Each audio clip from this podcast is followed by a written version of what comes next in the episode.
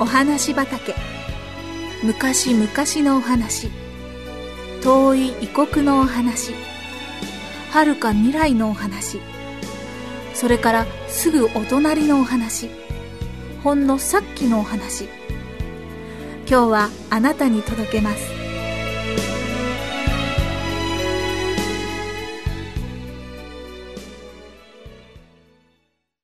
石ぞり。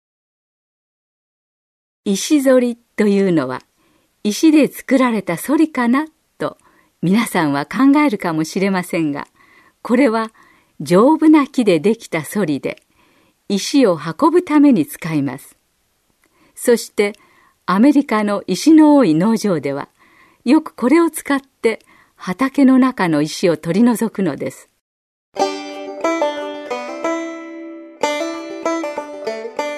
さてある日のこと。ビルとジャックはお父さんに頼まれて広い農場の石を取り除くことになりました。2人にとってこれは大変愉快な仕事でした。早速馬に石ぞりを引かせて畑に出かけて行きました。2人は「ここにも石があった。あそこにもあるぞ!」とお互いに叫びながらまるで宝探しでもしてるかのようにはしゃぎ回っていました。面白いほど石がゴロゴロあるんです。一日中2人はこのようにして農場で働きました。そして夕方近くなった時いくら面白い働きといってもすっかり疲れてしまいました。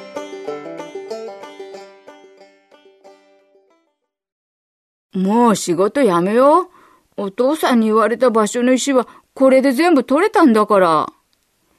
ビルはそう言ってジャックを促し、馬を引いて家に帰りかけました。その時です。二人の目に留まったものは畑の中にある石でした。全部取ってしまったと思っていたのに、一つだけ残っていたのです。二人はそのそばに走って行って、それを持ち上げ、石ぞりの中へ入れようとしたのですが、よいしょ、よいしょ、よいしょ、よいしょ。ちょっとした石だと思っていたのに、地面の奥深く入っているらしく、いくら引っ張っても少しばかり周りの土を掘ってみても取り除けそうにありません。二人の顔は明らかに疲れた様子です。もうこの石を掘り返して石ぞりに入れる力はありません。一体どうしたらいいのでしょう。二人は黙ってしばらく地面から顔を出している石を見つめていましたが、急にビルが、そうだいい考えがあると大声で叫びました。そうだ今日僕たちはもうたくさんの石を拾ったんだから、一つぐらい残しておいてもいいよ。ねえ、土をかぶせておこうよ。そしたら、お父さんが見てもわからないだろう？あ、そりゃいい考えだね。そうしよう、そうしよう。相談がまとまると、二人は大急ぎでその石の上に土をかぶせました。そして二人は顔を見合わせてにやりとしましたなかなかうまくいきました。見ただけでは全然わかりません。やれやれ。これで仕事は片付いたぞ。その日二人は胸を張って家に引き上げていきそれから二人とも自分たちがしたことをすっかり忘れてしまっていました。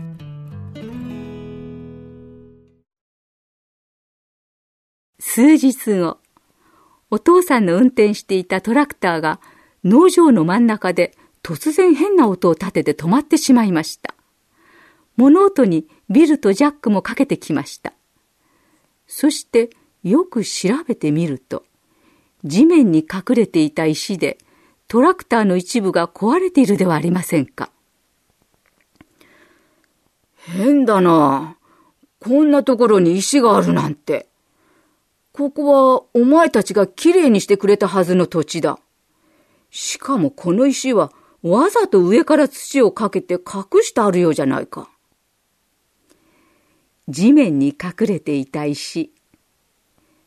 ビルとジャックはそれを見た途端、数日前のことを思い出してぎょっとしました。どんなに隠そうとしても、悪いことは必ずいつかわかるものだ。この石のようにね。この時、たまりかねた二人は、ごめんなさい。お父さんをごまかそうとした僕たちが悪かったんです。これからもう決して石を残しません。と言いました。お父さんは、ああ、お前たちがそれに気がついてくれればそれでいいんだ。